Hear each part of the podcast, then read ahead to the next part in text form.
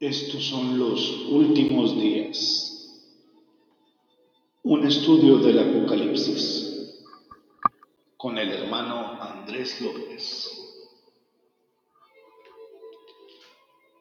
Bienvenidos.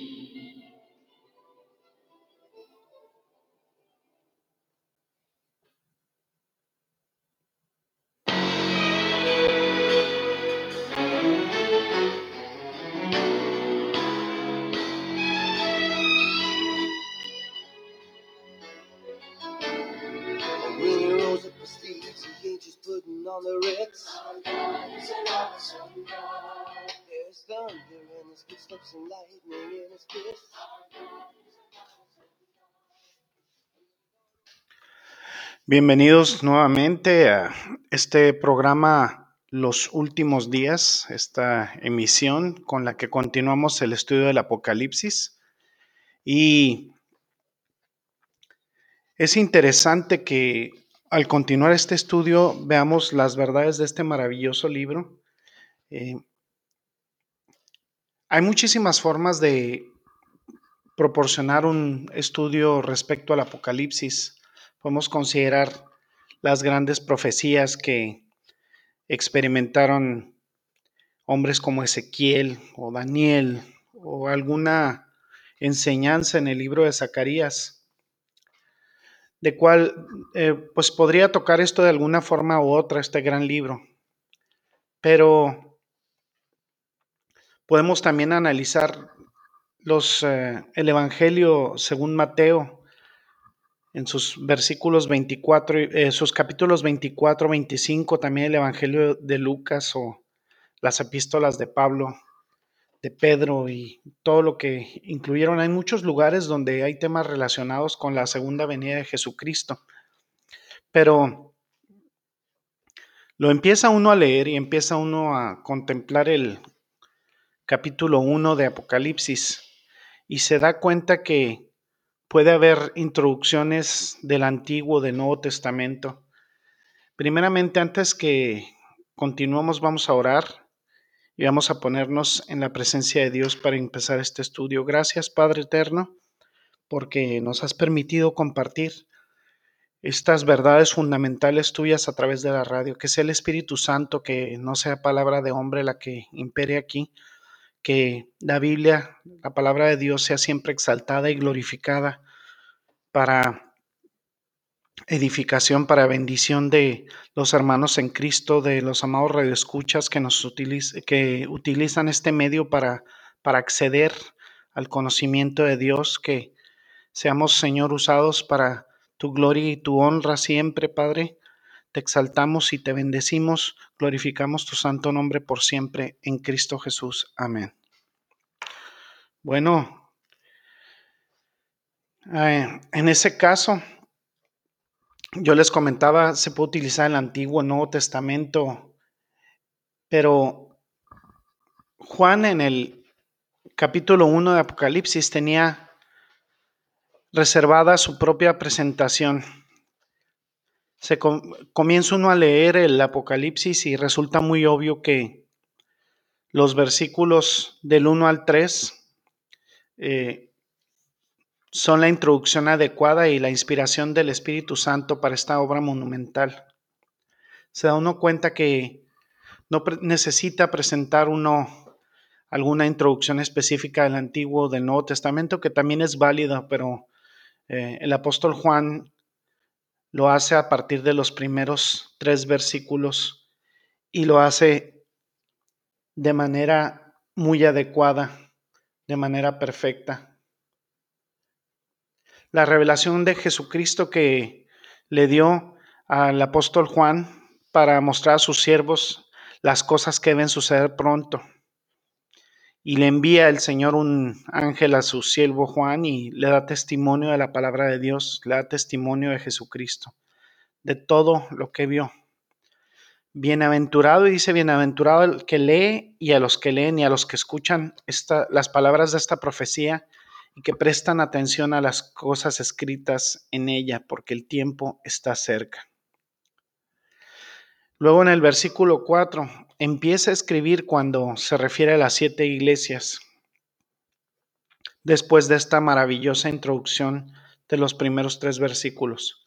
Cuando uno comienza a estudiar estos versículos se da cuenta que es lo que necesita uno verdaderamente para prepararse para esta experiencia inolvidable de, de conocer el libro del Apocalipsis, que es un libro que para quienes no están en Cristo, pues es un enigma, pero para nosotros es una revelación.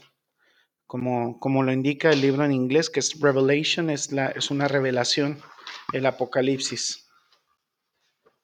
Es una experiencia inolvidable y transformadora. Y esta orientación es muy importante para, al analizar estos tres versículos, ver la introducción. Nos pone en contacto con los grandes asuntos y temas de este libro. La introducción se puede dividir en varios componentes. Eh, les vamos a compartir aquí uno a la vez. Y en este caso nos podemos enfocar a este rico libro. En primer lugar, en su introducción, el apóstol Juan habla respecto al libro de Apocalipsis y su naturaleza esencial. Dice en el versículo 1, la revelación. Para eso tenemos que analizar esa palabra revelación. Es la clave de todo lo que sigue. Hay verdades que han sido ocultas, pero ahora son reveladas.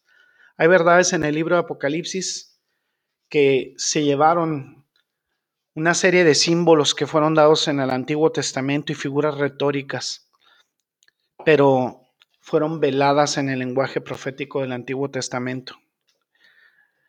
No hay citas directas del libro del Antiguo Testamento a este libro, pero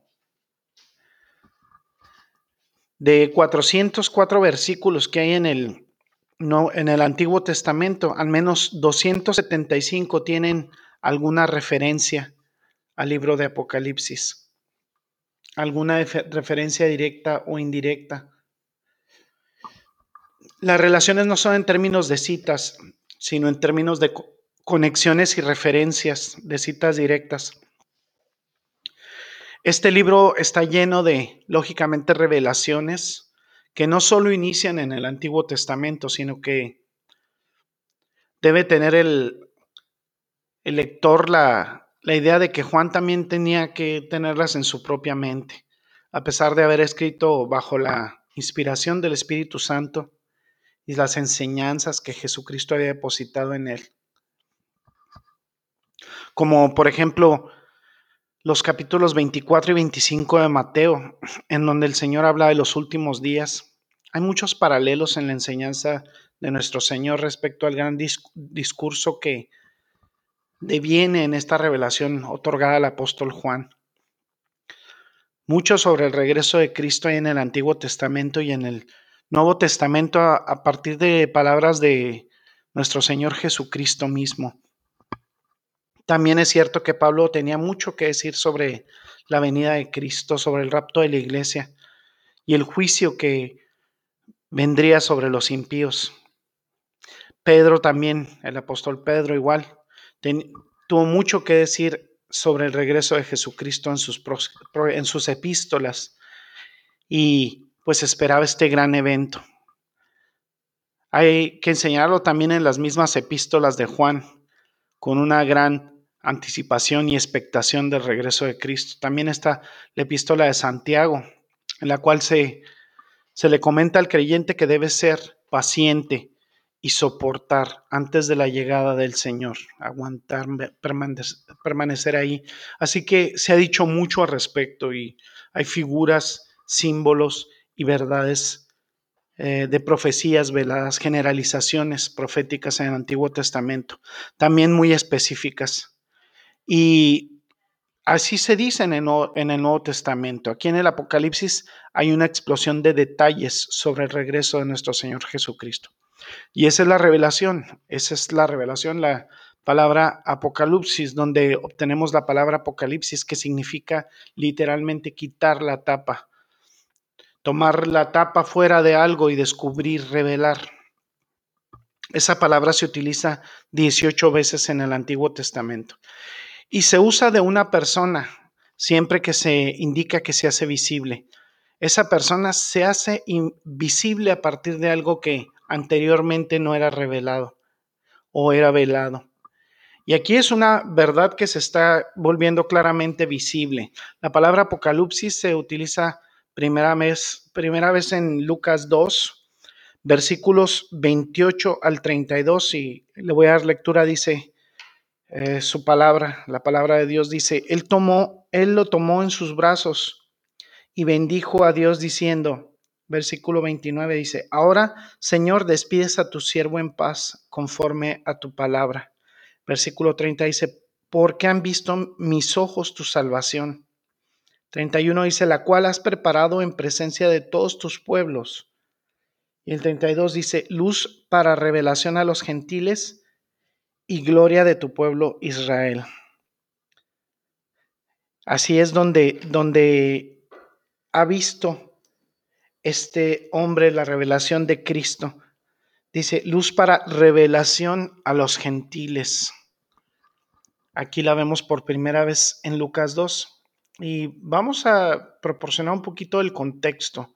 Los padres de nuestro Señor lo traen a un templo, el niño Jesús, donde se encuentra un hombre eh, llamado Simeón, el cual es definido en el versículo 25 como un hombre justo y devoto, buscando el consuelo de Israel, buscando al Mesías. El Espíritu Santo estaba sobre él. Y toma al bebé en el versículo 28 en sus brazos y con el bebé en sus brazos lo bendijo, bendijo a Dios y dijo, ahora Señor, dejaste que tu siervo se fuera en paz según tu palabra. Es decir, él, él podía morir en ese momento porque había visto al Mesías.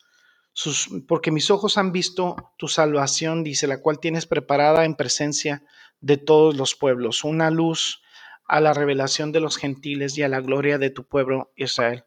Existe ahí la palabra apocalipsis, una luz de apocalipsis, una luz de revelación, de descubrimiento. Literalmente una persona hecha visible. Ahora el Mesías, el Cristo, el Salvador ha sido hecho visible. Habla del resplandor de su persona. Veamos eh, un poquito lo que dice en Primera de Pedro, capítulo 1, versículo 7 y también utiliza este mismo elemento, dice, para que sometido a prueba vuestra fe, sometida a prueba vuestra fe, mucho más preciosa que el oro, el cual, aunque perecedero, se prueba con el fuego, sea hallada en alabanza, gloria y honra cuando sea manifestado, ahí la palabra, cuando sea manifestado Jesucristo, manifestado, revelado. Entonces, esta, esta manifestación, esta revelación que obtuvimos por parte de Cristo, demuestra eh, nuestra fe, nos permite encaminarnos en la fe del Hijo de Dios. Y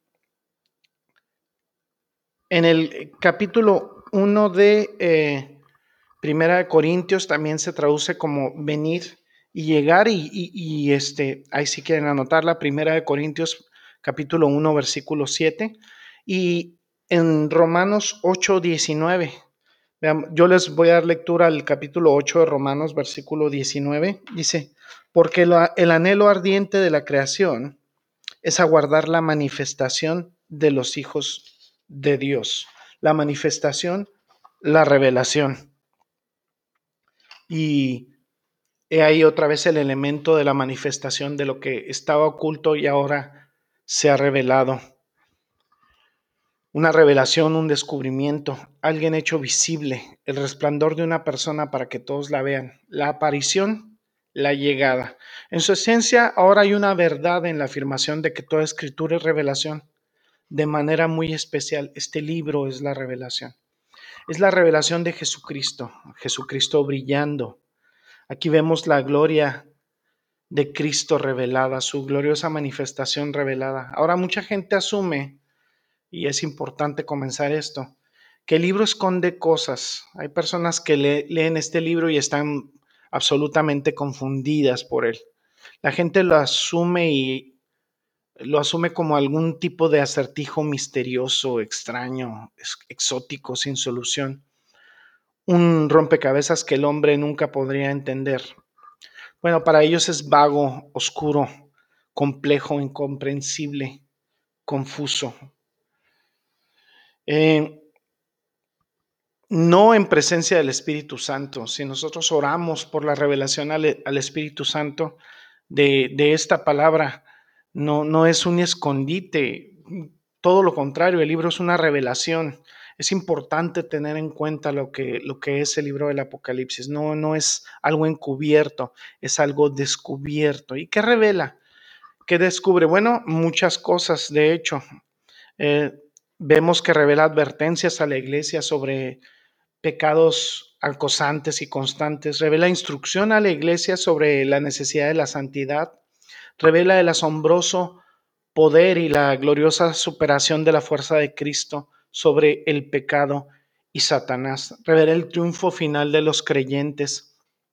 Por eso nos brinda gran esperanza. Aquellos que han sido asesinados por la causa de Cristo o perseguidos por la causa de Cristo y revelados en la gloria de la adoración, el fin del ser humano, el fin de la historia, la configuración política final del mundo, el triunfo del propósito salvador de Dios, la carrera del anticristo y la batalla final del Armagedón, la alineación final de las naciones. Todo esto, todo esto revela la necesidad de luchar con paciencia contra las fuerzas del mal, revela las glorias de la vida de Jesucristo, el reino de la tierra, el cielo nuevo, la tierra nueva, el triunfo en, eh, en última instancia con los propósitos salvadores de Dios. No importa lo que Satanás esfuerce por hacer, la victoria de Cristo sobre los seres eh, demoníacos, sobre los poderes demoníacos, humanos y sobrenaturales, el final de Satanás, el final del pecado, pues es un opuesto a un rompecabezas. En realidad eh, no es un misterio, es un es descubrimiento. No es algo escondido, es una presentación. Entonces decimos que la naturaleza esencial del Apocalipsis es la revelación. E, esta palabra es elegida con mucho cuidado por el apóstol Juan. Es el Apocalipsis, la revelación. La revelación de los detalles que hasta hasta ahora habían sido ocultos y que permanecen ocultos desde el punto de vista humano. La historia del fin del universo y cómo tendrá lugar. Y después de eso, la primera plana sobre el futuro del mundo. Escrito por alguien que estaba allí, que, que fue testigo ocular.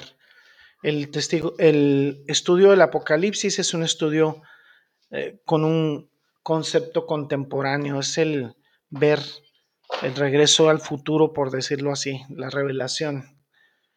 Eh, es el tema central, es la revelación de Jesucristo. Están llenos de significado cada uno de los versículos de este libro. Eh, el libro es de Jesucristo. En cierto sentido, y vamos a dar lectura al capítulo 22, versículo 16.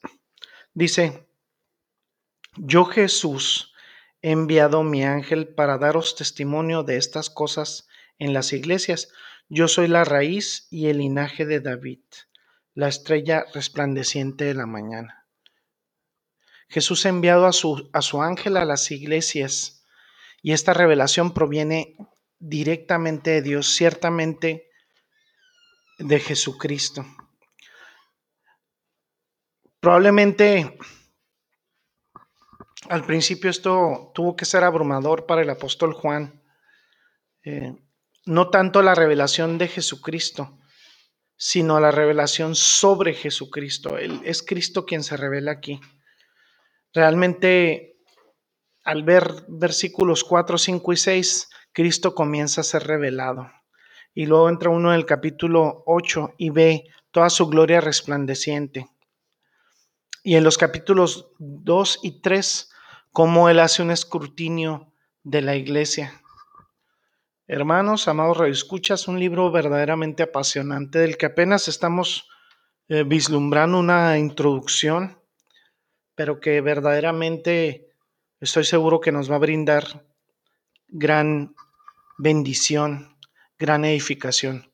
Un libro que sin duda desafía nuestro entendimiento, desafía nuestro pensamiento y nos permite contemplar la gloria de Dios.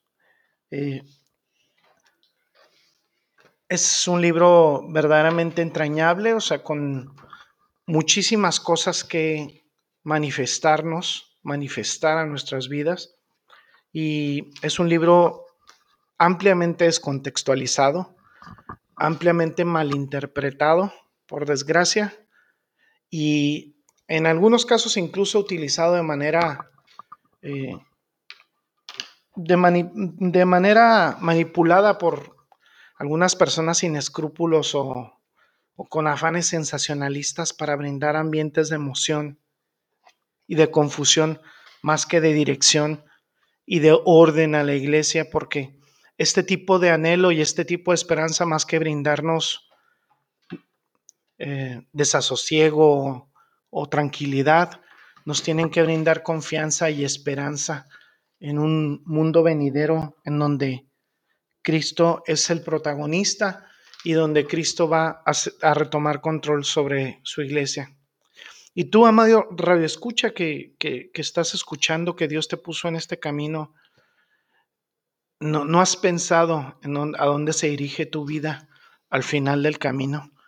¿Dónde vas a, dónde vas a parar después de, de esta existencia? Todo al final, con nuestra vida tan breve, aparece tan superficial yo te invito a que tomes una decisión por Cristo, que tomes una decisión el día de hoy. Dice la Escritura que hoy es el día de salvación. Dice Juan 3:16, dice, porque de tal manera amó Dios al mundo, que ha dado a su Hijo unigénito, para que todo aquel que en él cree no se pierda, mas tenga vida eterna. Tú participarás si tomas esta decisión por Cristo de, la gloria venidera. Es un mensaje que Cristo tiene para ti. Y si lo haces, eh, toma un tiempo en tu casa, lee la palabra de Dios, dedica una oración a, nuestro Padre Celestial y pídele perdón, arrepiéntete de tus caminos y ven a la senda de Cristo para evitar que tu alma se vaya al infierno, donde es el final de este libro. Vamos a orar. Gracias, amado Padre Celestial, te exaltamos y te bendecimos, Padre. Gracias por haber revelado esta palabra, el saber que Jesucristo toma el lugar preponderante de la iglesia, que está analizando y que ve con ojos de escrutinio a todos los que formamos parte de ella, que nada permanece oculto a su santidad. Gracias, Padre, porque nos hace sentir la confianza de que brindará justicia al final de los tiempos y que revelará todo lo que es oculto. Gracias, amado Señor, te exaltamos, te bendecimos y glorificamos tu santo nombre por siempre. Amén. Hermanos, amados radioescuchas, Dios les bendiga y gracias por sintonizarnos, gracias por escuchar este su programa los últimos días. Bendiciones. Gracias por su amable atención. Lo esperamos en la próxima emisión de Los Últimos Días, un estudio del Apocalipsis. Hasta pronto.